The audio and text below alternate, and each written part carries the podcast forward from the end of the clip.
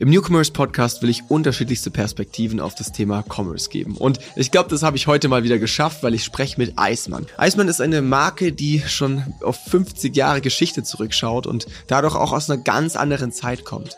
Einer Zeit, in der man vielleicht noch nicht ganz so digital unterwegs war wie heute. Und genau so entstand auch dieser Vertriebsfokus, der wirklich darauf basiert, dass eine sehr große Mannschaft von Eismännern oder Eisfrauen von Tür zu Tür fährt und den Leuten Produkte zu Hause verkauft. Jetzt muss aber natürlich auch Eismann mit der Zeit gehen und für sie ist natürlich auch das Thema Digitalisierung extrem wichtig. Und sicherlich war gerade da auch Corona ein wahnsinniger Treiber für dieses Thema Digitalisierung. Eismann hat im letzten Jahr 2022 207 Millionen Euro alleine in Deutschland umgesetzt. Das ist ein Plus von 20 Prozent zur Vor-Corona-Zeit. Also wirklich ein wahnsinniges Wachstum über diese Zeit hingelegt. Und wir sprechen heute darüber, wie sie das geschafft haben, aber auch, was wir vielleicht in unserer sehr digitalen Bubble davon lernen können, mit dem Nutzer in eine sehr enge Bindung und Beziehung zu gehen. Der Newcomers Podcast. Das Weekly E-Commerce Update mit Jason Modemann. Hallo Markus, herzlich willkommen zum Newcomers Podcast. Schön, dich heute hier zu haben. Ja, danke schön für die Einladung, Jason. Ich bin total froh, ähm, hier zu sein und ein bisschen was über Eismann zu erzählen. Ja, das ist ja auch schon die perfekte Überleitung. Was macht denn Eismann? Erzähl mal. ja, Eismann ist tatsächlich, ähm, ja, würde ich sagen, so eine kleine Volksbrand. Wir äh, machen E-Food seit über fast 50 Jahren. Ähm, ursprünglich tatsächlich aus dem Direktvertrieb. Also das ist klassischer Direktvertrieb. Wir vertreiben etwas erklärungsbedürftige Waren an Haushalten und das tatsächlich mit einer super motivierten Mannschaft von selbstständigen Partner und Partnerinnen, also Eismännern und Eisfrauen, wie sie hier bei uns nennen. Und klar, äh, Eismann ist tatsächlich so eine zweigeteilte Brand. Wir machen einmal das Thema Service und Beratung. Das heißt, der Kunde freut sich immer auf den gleichen Eismann oder die gleiche Eisfrau. Und das andere Thema ist, wir haben Premium-Tiefkühlprodukte, die in einer super Qualität und äh, alle super lecker und immer auch wieder da eine neue Welt für unsere Kunden. Okay, ähm, ja, wo fangen wir denn jetzt am besten an? Weil ich glaube, du hast sehr viel zu erzählen heute. Fangen wir vielleicht mal ganz vorne an. Ihr kommt ja nicht ursprünglich aus dem Digitalen, jetzt sind wir hier beim Newcomers Podcast. Das heißt, das ist ja schon auch so ein bisschen nach vorne schauend. Und ich könnte mir vorstellen, dass es gar nicht so einfach ist bei einem Unternehmen, das jetzt irgendwie seit 50 Jahren irgendwie Vertrieb macht, plötzlich Online-Vertrieb und Online-Shop und Digitales so ähm, mit in die, in die Identität und in die DNA aufzu aufzunehmen. Weil das ist jetzt ja schon mittlerweile auch ein sehr signifikanter Teil eures Unternehmens, würde ich mal sagen. Willst du uns mal ein bisschen abholen, wie das funktioniert? Also wie schafft man es da auch bei so einem Unternehmen dann, ich sag mal so, das Ganze einfach in die in der in der Gesellschaft relevant zu halten? Ja, tatsächlich ist ähm, das Digitale ähm, ja über die Jahre sehr stark gewachsen bei uns. Wir haben auch schon sehr früh angefangen, ähm, digitale Elemente bei uns einzubauen. Also unser Auftrag ist es tatsächlich, einmal natürlich den besten Service zum Kunden zu bringen und über unsere Produkte aufzuklären, äh, aber auf der anderen Seite natürlich auch unsere ähm, Vertriebsmannschaft zu unterstützen. Und da gibt es natürlich super viele Möglichkeiten, gerade wenn ich jetzt mal auf unsere Ziele gucke, die wir jetzt bei uns in einem digitalen Team haben. Das ist einmal das Thema Neukundengewinnung. Ne? Also wir sorgen für neue Kunden, die äh, Eismann kennenlernen sollen und äh, wollen. Und andere Thema ist natürlich, wir versuchen, ja, das Eismann-Geschäft digital zu begleiten. Das heißt, äh, wenn der Eismann jede drei Wochen zum Kunden kommt, dann sind wir in der Zwischenzeit für den Kunden da und äh, bieten Informationen, aber auch Bestellmöglichkeiten und weiteres Online-Services und bieten somit so den 360 Grad Eismann für unsere Kunden und das funktioniert tatsächlich ganz gut und ist natürlich auch eine spannende Aufgabe, weil man muss es auch sagen, dass wir auch unterschiedliche Menschen draußen haben, die als Eismann oder Eisfrau arbeiten und da ist es natürlich wichtig, wie nehmen die das Thema auch mit auf? Also ich glaube, das ist immer stärker oder unser Online-Anteil ist immer stärker, je offener auch die Kolleginnen und Kollegen damit umgehen an der Haustür ne, und das auch verkaufen. Ne? Zum Beispiel zu sagen, hallo Frau Müller, warum bestellen Sie nicht online? Ne? Das ist natürlich dann auch nochmal ein totaler Hebel. Und ich glaube, so der Unterschied, ich vergleiche es immer so zu reinen E-Commerce-Händlern ist, dass wir tatsächlich ähm, auch persönlich bei an der Haus sind. Wir haben großes Vertrauen. Das heißt, manchmal ist es so, dass die Eismänner oder Eisfrauen kennen die Familien schon seit mehreren Jahren, ne, sind fast praktisch schon Familienmitglied. Und wir haben dann großes Vertrauen und wir wollen ja jede drei Wochen wiederkommen. Ne? Also von daher ähm, müssen wir das Ganze, äh, die ganzen Pflänzchen da draußen natürlich hegen und pflegen. Und äh, das ist eine ganz, ganz spannende Aufgabe. Aber ist es ein erklärtes Ziel, den Online-Share zu steigern? Oder sagt ihr, ey, ihr wollt genau das, was ihr eben schon sehr gut könnt, auch nach wie vor irgendwie als äh, zentralen Vertriebsweg lassen, eben das an die Tür gehen, die Bindung aufbauen. Wenn du hast dann auch ganz andere Möglichkeiten dann nochmal, ne? wenn du in dieser Beziehung bist, ähm, dass die Leute auf dich warten, dass du, dass sie vielleicht auch auf deinen Rat hören und so, das sind ganz andere Möglichkeiten wie in einem Online-Shop. Das muss man auch ehrlich sein, ne? Ja, voll. Tatsächlich ist wirklich der Online-Share wirklich einer der zentralen KPIs, die wir bei uns haben und den wir auch immer weiter steigern.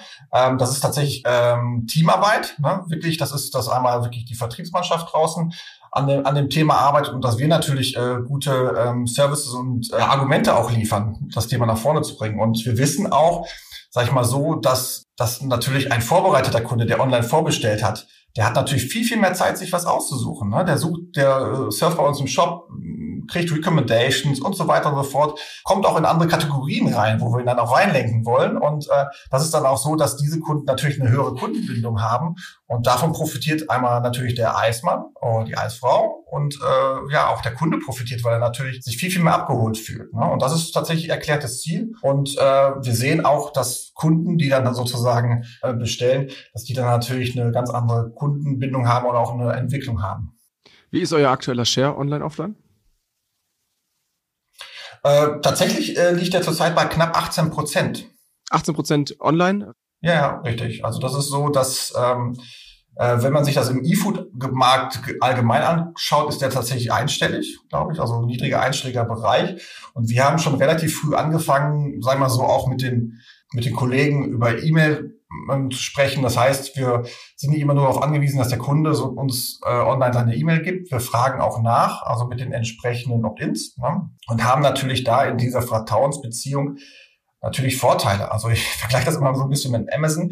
Äh, wenn der Amazon Harry Potter 1 verkauft als Buch, ne, dann muss ich ja wieder auf die Plattform gehen, um zu sehen, okay, will sich Harry Potter 2 gucken ne, oder kaufen. Und äh, bei uns ist es tatsächlich so, bei uns kommt der Eismann dann wieder vorbei zum vereinbarten Termin. Den macht er immer mit dem äh, Kunden aus. Und dann sagt er, hey, na, wie schaut's aus? Du hast letztens, äh, was weiß ich, ähm, äh, das neue indische Dahl ähm, bestellt äh, und gekauft. Willst du das nicht nochmal haben? Und jetzt bieten wir dir das nochmal an dazu. Also das heißt, wir beraten auch, schulen unsere Jungs auch und Mädels draußen auch und ja, verkaufen auch aktiv. Ne? Und das halt dann in der Kombination mit Online ist echt stark. Ne? Also wenn ein Kunde zum Beispiel online bestellt, dann ist es nicht häufig so, also, also häufig so, dass die Kollegen und Kolleginnen dann auch zum Kunden gehen, die Sachen dabei haben, aber dann noch was zusätzlich vielleicht anbieten können, ne? wo sie sagen, okay, hey, dir fehlt, du hast jetzt zum Beispiel ein veganes äh, Pulled Chicken gekauft, ich habe noch ein Fladenbrot dabei und so weiter und so fort. Also das ist tatsächlich schon so, dass man die Bälle, die wir spielen und uns gegenseitig ähm, zuspielen, dann auch ähm, äh, in schöne Kombinationen bringen und an die Kundschaft bringen. Was ist gerade eure größte Herausforderung in dem Bereich? Also ähm, sind es wirklich, ist es Neukundenakquise? Ist es äh, eher das Retention Marketing? Wo, wo, wo sind eure größten Painpoints aktuell oder wo macht ihr euch die meisten Gedanken? Tatsächlich in beiden Bereichen. Also das ist schon so, dass, dass, dass natürlich das Thema Neukundenakquise ähm, immer diffiziler wird. Wir haben natürlich jetzt in den letzten Jahren ähm, über, über die Pandemie natürlich äh, auch profitiert und äh, sind darüber auch, äh, auch stark gewachsen. Natürlich ist es auch so, dass wir uns das angucken und immer wieder neue Sachen ausprobieren müssen. Ähm, aber auf der anderen Seite ist es natürlich so im, äh, im Bereich Kundenbindung und ähm, ja, ähm, Retention Marketing ist es natürlich auch so, dass wir schon feststellen, dass sich andere äh, Kundenerwartungen er ergeben und die müssen wir natürlich auch in unser Geschäft mit reinbringen. Ne? Also das heißt, eine Eismann gibt es tatsächlich schon fast seit 50 Jahren und da sind auch so Sachen äh, mittlerweile so fast schon Tradition, wie, wie wir es halt dann mal auch machen, wobei jeder auch das irgendwie selber für sich frei bestimmen kann. Aber es ist natürlich schon so, dass wir auch immer wieder gucken, hey, welche neuen Trends gibt es und äh, wo müssen wir uns auch anpassen? Das ist ganz, ganz natürlich. Und das ist, dass wir da wirklich total unterscheiden, wo jetzt unser großer Pain ist, ist, glaube ich, nicht. Wir müssen uns kontinuierlich verbessern in allen Bereichen wenn wir jetzt schon so beim, beim Überthema Marketing so stark sind, ähm, was ich mich auch frage, ist so ein bisschen, wie ihr, wie ihr Imagearbeit betreibt. Weil es ist ja schon so, dass du durch so eine Legacy zum einen Vorteile hast, weil du hast Vertrauen, du hast da wahrscheinlich schon ein paar Touchpoints sammeln können. Auf der anderen Seite ist es natürlich schon so, dass du vielleicht, also jetzt mal ganz ähm, äh, ganz polarisierend gesagt, dann vielleicht eher an deine Oma denkst oder so, ne, wenn du an dieses an, an die Marke denkst, weil es die einfach schon so lange gibt und weil die natürlich eher andere Generationen auch schon geprägt hat. Wie geht ihr damit um? Schafft ihr es da diese diese Stärke eher zu nutzen für euch oder ist es was, wo ihr eher sagt, hey, da wollt ihr auch äh, einen Imagewandel vielleicht sogar hinlegen? Ja, ich, also das ist tatsächlich äh, total unser Thema. Also wir haben uns tatsächlich auch schon gewandelt ähm, über die Jahre. Also ne, wir haben äh, viele neue Produkte reingebracht, die wirklich auch, glaube ich, dem Zeitgeist total entsprechen. Wir wollen natürlich auch nicht unsere alten, äh, tradierten Kunden verlieren. Es ist, glaube ich, extrem wichtig, dass wir auch gerade in der Neukundenakquise, ähm, wir sind sehr performancelastig, da auch das Thema Brand nicht aus den Augen verlieren und da auch vor allem das Thema Education. Ne? Also wir versuchen dann auch mit Vorbehalten gegenüber Eismann, das ist ja vielleicht nur für Ältere was, ne? Ähm, aufzuräumen und dann auch zu zeigen, hey, was haben wir ja eigentlich für jüngere Familien zum Beispiel. Ne? Also weil das sind tatsächlich so, so zwei äh, Kernzielgruppen. Einmal die Best Ager, ne, mit denen wir über die Jahre auch gewachsen sind und die wir hegen und pflegen, aber auch natürlich die junge Familie, die wirklich äh, Vorteile hat. Das Thema Planungskauf, ich habe äh, tolle Produkte im Tiefkühl Schauspieler. Und dass wir da natürlich auch versuchen, jüngere Zielgruppen reinzubringen, weil das ist tatsächlich das, das große Thema. Und ähm, da bieten natürlich gerade die Neukundenkanäle zurzeit äh, ja viele Möglichkeiten, große Reichweiten zu ähm, anzusprechen, um da halt auch ein Umdenken oder ein anderes, eine andere Positionierung herbeizuführen. Ihr macht bisher ja noch sehr wenig Influencer-Marketing, oder? Äh, Wäre das nicht ein Kanal, wo man sagen würde, hey, gerade jetzt um die Jüngeren anzusprechen, in dem Bereich, der ja sehr breit ist, würde es total viel Sinn machen, da stärkeren Fokus drauf zu legen? Äh, total. Wir haben letztes Jahr ähm, wirklich damit angefangen, haben verschiedene Kampagnen so abgefeuert und haben da tatsächlich viel gelernt und haben auch manchmal Schiffbruch erlitten. Das ist auch ein Bereich, den wir weiter ausbauen wollen. Auch das Thema UGCs ist ein Thema und wo wir dann auch wirklich immer gucken, wie muss die Ansprache sein, wie können wir welche Zielgruppen in welchem Kanal zu welchem Zeitpunkt äh, bestmöglich ansprechen, um dann halt auch zu gucken, wer kommt dann auch zu uns. Ne? Also es ist ja dann auch immer so, so ein, so ein Performance-Faktor. Ähm, ich glaube auch, dass, dass das Thema Influencing und vor allen Dingen authentisches Influencing gerade bei uns extrem wichtig ist, weil wir sind jetzt kein Gorilla oder Flink, wir sind Eismann und das, da muss man einfach die Vorteile nach vorne bringen.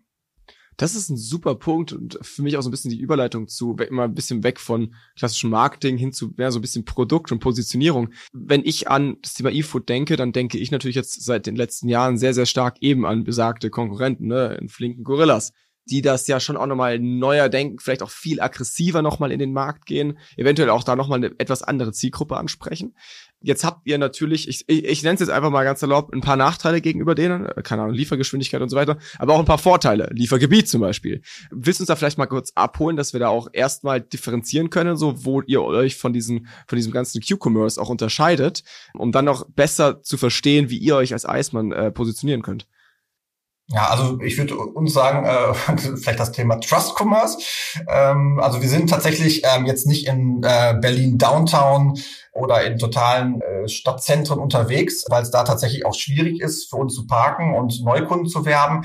Aber wenn es zum Thema ja, Speckgürtel geht und auch ländliche Regionen, ähm, dann sind wir tatsächlich sehr stark und da ist tatsächlich auch eine Differenzierung zu den Quick-Commerce-Anbietern da.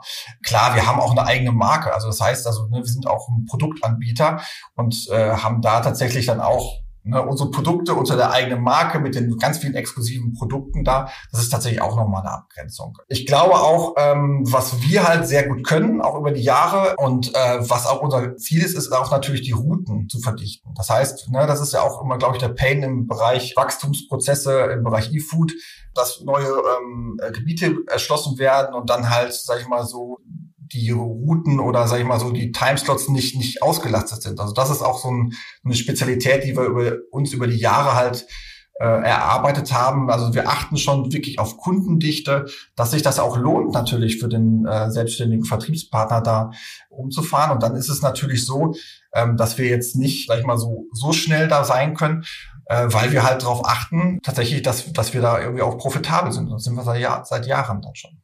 Ich finde auch irgendwie so diesen Punkt rund um, dass er diese Bindung aufbaut, einen wahnsinnigen Vorteil, den du jetzt vielleicht noch nicht so ganz genannt hast, den ich da noch mit reinschmeißen will, weil ähm, ich meine, auch wir im Marketing merken es ja, was halt irgendwie diese Bindung bei uns sieht die dann halt digital nochmal ganz anders aus. Ne? Das kannst du dann irgendwie an, an, an einer Screentime oder so messen. Aber diese Bindung, die diese Eismänner und Frauen in den Gebieten aufbauen, die ist unfassbar viel wert in meinen Augen. Und das hatten Flink und Gorillas nicht. Ne? Also Total. ich würde auch sagen, dass ihr da so ein bisschen die persönlichere Variante seid, ne? In dieser ziemlich sterilen Flink und Gorillas Welt, so, ne? Ja, also total. Deswegen habe ich ja auch gerade gesagt, also ich würde uns eher als Trust Commerce ja, bezeichnen, ja, ja. Äh, weil wir kennen tatsächlich auch äh, die Kunden und die Bedürfnisse. Ne? Also da weiß der Eismann und die Eisfrau wissen genau, um 14 Uhr darf ich nicht klingeln, da darf ich nur klopfen, weil die kleinen Kinder schlafen. Ne? Also das sind alles so Sachen, die wir natürlich auch beachten und ähm, da natürlich noch eine Beziehung aufbauen. Ne? Es ist tatsächlich so, die äh, Eismänner und Eisfrauen kommen sehr lange und kennen natürlich sehr, sehr stark die Kunden. Und das ist, glaube ich, tatsächlich auch die Stärke, die wir dann haben. Ne? Und äh,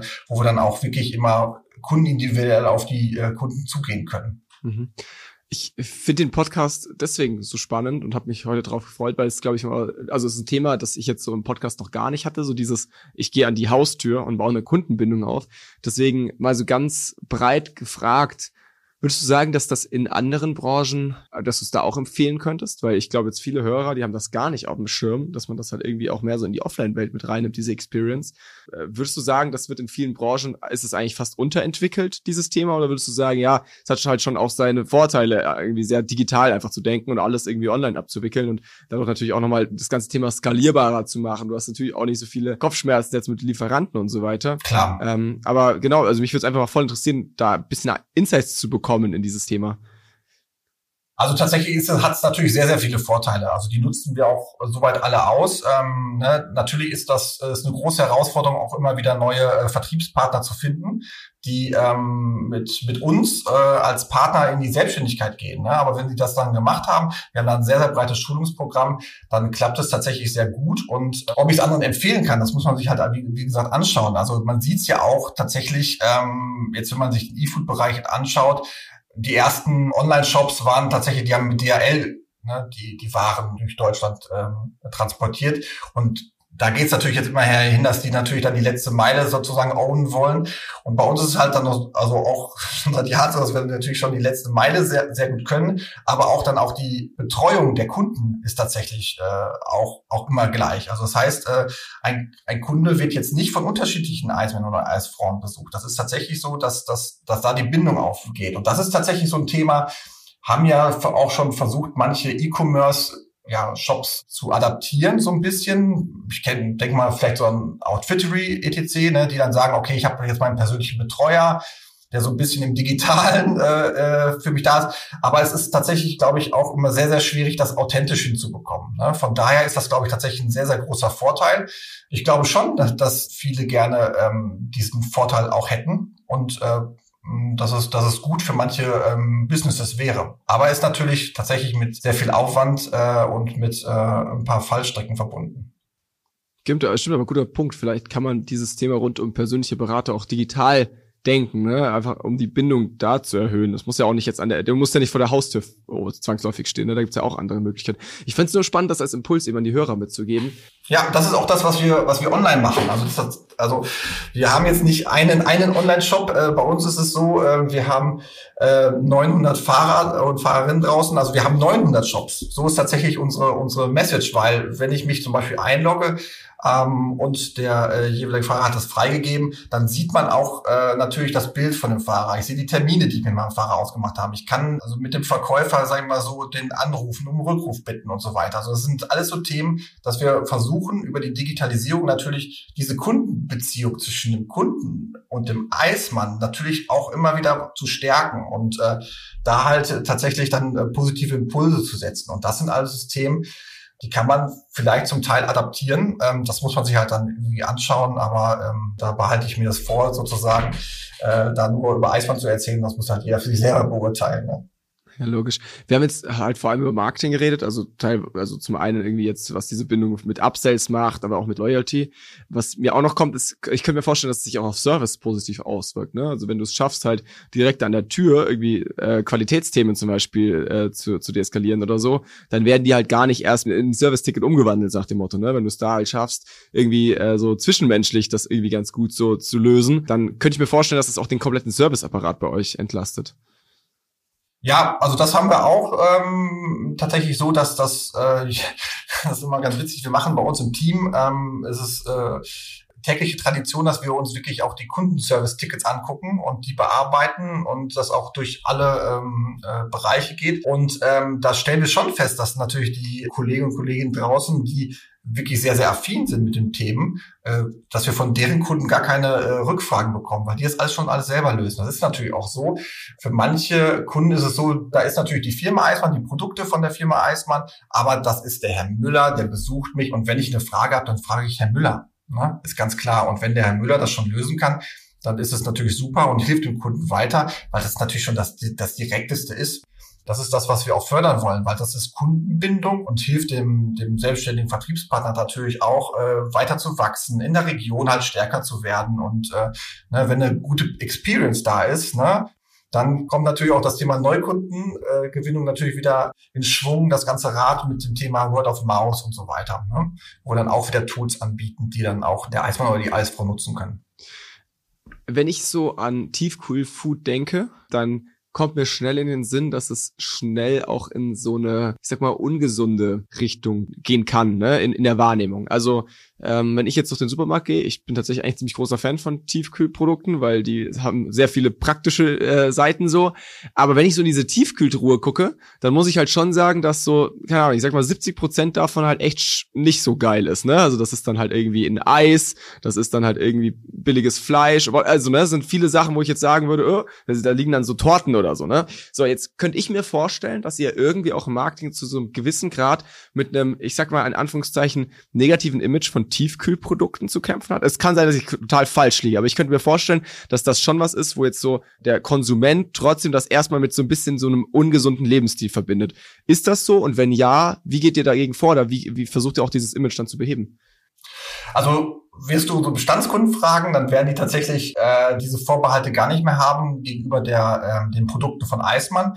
Das ist tatsächlich so, wenn man jetzt Neukunden wirbt und mit denen direkt spricht. Also das habe ich auch mal gemacht in meiner Trainee-Zeit, wo ich dann wirklich an die Haustür gegangen bin, geklingelt habe und einen Katalog abgegeben habe. Und dann wird man tatsächlich mit diesen Vorbehalten tatsächlich immer wieder konfrontiert. Und da gibt es natürlich ähm, viele Informationen, die wir geben können und auch wir haben zum Beispiel eine Geschmacksgarantie. Ähm, man kann sich selber, man kann die Produkte kaufen und wenn sie einem nicht schmecken, kann man die auch bei uns wieder zurückgeben, kriegt Geld zurück oder ein Austauschprodukt. Da sind wir tatsächlich sehr, sehr überzeugt von unserer Qualität, die wir, die wir bieten und haben dann auch darüber, ähm, können wir natürlich dann auch so, sowas knacken. Es gibt natürlich Kunden, die das generell ablehnen, aber die sind tatsächlich wirklich in der, in der Minderheit. Und ich glaube, auch der Markt äh, wandelt sich. Und wir machen zurzeit eine Linie zum Beispiel mit dem äh, Johann Lafer, der auch viele Produkte für uns äh, jetzt entwickelt. Wie gesagt, jetzt ein, ein indisches Dal als neuestes Produkt, auch eine steirische Käsesuppe, sowas. Also viele Sachen.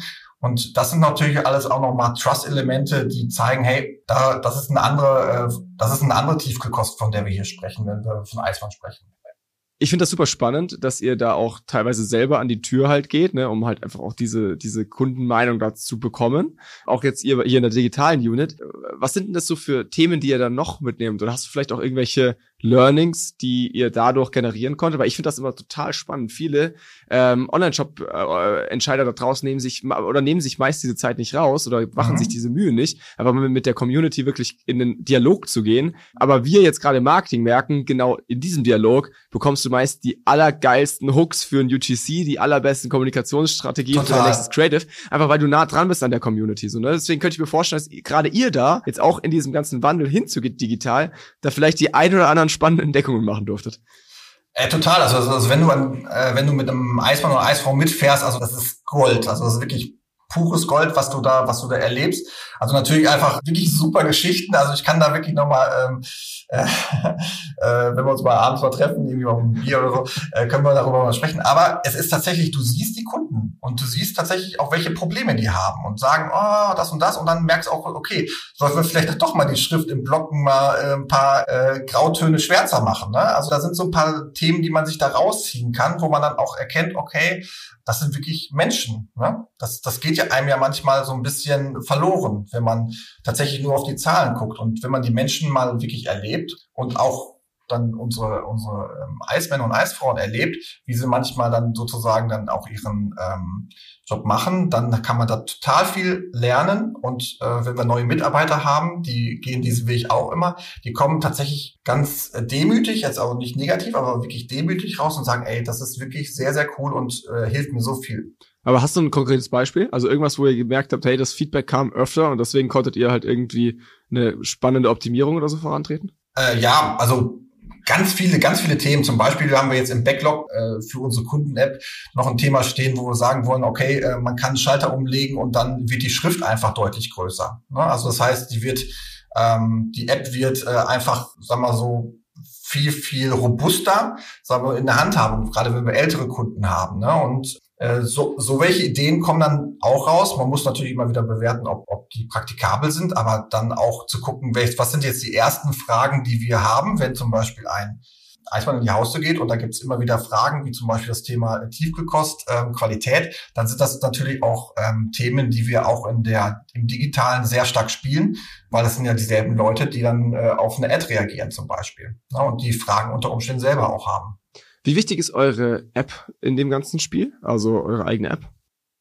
Unsere App ist, äh, ja, glaube ich, Zukunftsplattform. Also wir haben natürlich einen Shop und eine App nebeneinander laufen, aber wir merken schon, dass gerade in der Customer Journey der Shop noch bei Neukunden ähm, deutlich äh, interessanter ist, weil die natürlich ähm, Browser surfen und dann erstmal sich sehr vielfältig informieren. Aber dann, wenn die Kunden zu uns hinkommen und ähm, wirklich in das äh, in die Betreuung kommen oder in, in den regelmäßigen ähm, äh, ja, das regelmäßige äh, Verkaufsgespräch, dann ist die App natürlich super, weil ich dann natürlich sehr, sehr viel und sehr, sehr schnell mit dem Eismann interagieren kann. Ich kann Bestellungen machen. Und von daher ist das wirklich super. Die Conversion-Zahlen im Gegensatz zum Shop sind natürlich deutlich höher. Und es ist auch tatsächlich ein sehr, sehr eng gefasster Scope, der auch zum Teil sehr, sehr gut funktioniert und, ähm, glaube ich, den Kunden und uns sehr viel Freude macht. Wie, wie bekommt ihr da die ähm, Mitglieder rein? Also wie schafft ihr es, dass die Leute sich die App runterladen, sich da anmelden und dann auch wirklich da kaufen? Mhm. Das ist tatsächlich einmal wirklich sehr stark durch die durch die Eismänner und Eisfrauen, die die Kunden sagen, hey, stell doch mal vor und hier die App. Ne, teilweise ist es auch so, dass die dass die schon äh, den Kunden helfen, die App zu installieren. Da, da helfen manche dann auch äh, gerne. Und äh, des Weiteren ist natürlich so, dass wir standardmäßig in unserer Kommunikation darauf hinweisen. Ähm, wir haben auch noch äh, Printmagazine, wo wir das natürlich immer wieder alles promoten. Und so kriegen wir tatsächlich ein, ein kontinuierliches Wachstum hin. Natürlich, wenn wir jetzt immer mehr Neukunden reinbringen, ähm, auch über die digitalen Wege, dann ist es natürlich der Weg von Shop zu App viel, viel schneller. Und von daher ist das tatsächlich so ein wirkliches ja, Wachstumsthema bei uns, was wir wirklich forcieren und wo wir auch eine ganz gute Roadmap haben, was wir noch für Features in die App äh, reinpacken wollen. Cool, bin gespannt letzte Frage von mir. Die ist so ein bisschen, die ist ein bisschen spicy, aber mich interessiert sie voll. Jetzt habt ihr hier eine Marke Eismann, die gibt's halt seit ein paar Jahrzehnten. Ja. Und ich würde mal sagen, vor 20, 30 Jahren hat die irgendwie noch so ein bisschen anders funktioniert wie heute. Jetzt haben wir irgendwie in den letzten paar Jahren diese, diese Gender-Debatte auf dem Tisch. Und alleine du hast jetzt, glaube ich, in der heutigen Podcast-Folge zehnmal Eismann und Eisfrau sagen müssen, damit das alles politisch korrekt ist. Jetzt wäre so meine Frage, wie geht denn ihr damit allgemein um? Jetzt gerade, also überlegt ihr dann vielleicht auch wirklich ein über, über ein Rebranding oder so, weil ich meine, das ist ja echt ein bisschen nervig, oder? Früher konntest du ganz entspannt wahrscheinlich Eis, mein, unsere Eismänner da draußen sagen. Das geht jetzt halt vielleicht nicht mehr ganz so smooth. So, wie geht ihr damit um? Ach, tatsächlich wirklich, glaube ich, ganz normal. Also das ist, äh, wir, wir sprechen wirklich von äh, bei den Kunden, äh, Kunden und Kundinnen an ähm, und auch bei unseren ähm, Menschen, die wir sozusagen ansprechen im Bereich Job. Das ist auch natürlich, das kann ein Eismann und eine Eisfrau sein. Wir diskutieren natürlich immer wieder die Marke, ähm, aber natürlich ist es ist unser Markenname Eismann. Also von daher, da kam schon manchmal mal so Ideen, ob so Eismensch sein sollte, aber tatsächlich bleiben wir erstmal sicherlich bei Eismann. aber ähm, Eismensch. Äh, es ist auch ganz spannend. Wenn man nach Italien geht, heißt es auch Eismann. Also von daher ähm, ist es tatsächlich so ein bisschen auch, äh, dass ne, man sollte nicht immer alles über Bord schmeißen, was man mal angefangen hat. Und ich glaube, dass wir ähm, wirklich eine sehr, sehr offene Company sind und äh, von daher in allen anderen Bereichen ne, viele Leute auch äh, willkommen heißen. Also von daher ist das, glaube ich, erstmal äh, jetzt kein Thema, den Markennamen da zu ändern. glaube ich auch. Ich glaube, ihr macht das gut. Da, da, das glaube ich auch. Da sollte man auch ein bisschen aufpassen, wie schnell man da äh, oder wie sehr man da Änderungen auch äh, immer zulässt, beziehungsweise ich meine, ihr macht das jetzt super, also ihr, ihr geht da mit der Zeit und dann wird das halt dann gegendert, aber ich glaube jetzt auch den Markenkern muss man da jetzt nicht direkt anpacken, das ist völlig fein.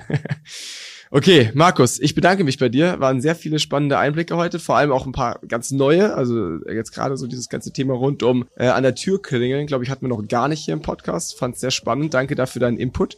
Und ja, für jeden, der jetzt Hunger bekommen hat, ich denke mal, wir verlinken auf jeden Fall Eismann in den Show Notes und dann könnt ihr euch da bedienen. Markus, vielen, vielen Dank dir und an alle Hörer. Bis zum nächsten Mal. Der Newcomers Podcast. Das Weekly E-Commerce Update mit Jason Modemann. Jeden Mittwoch. Überall, wo es Podcasts gibt.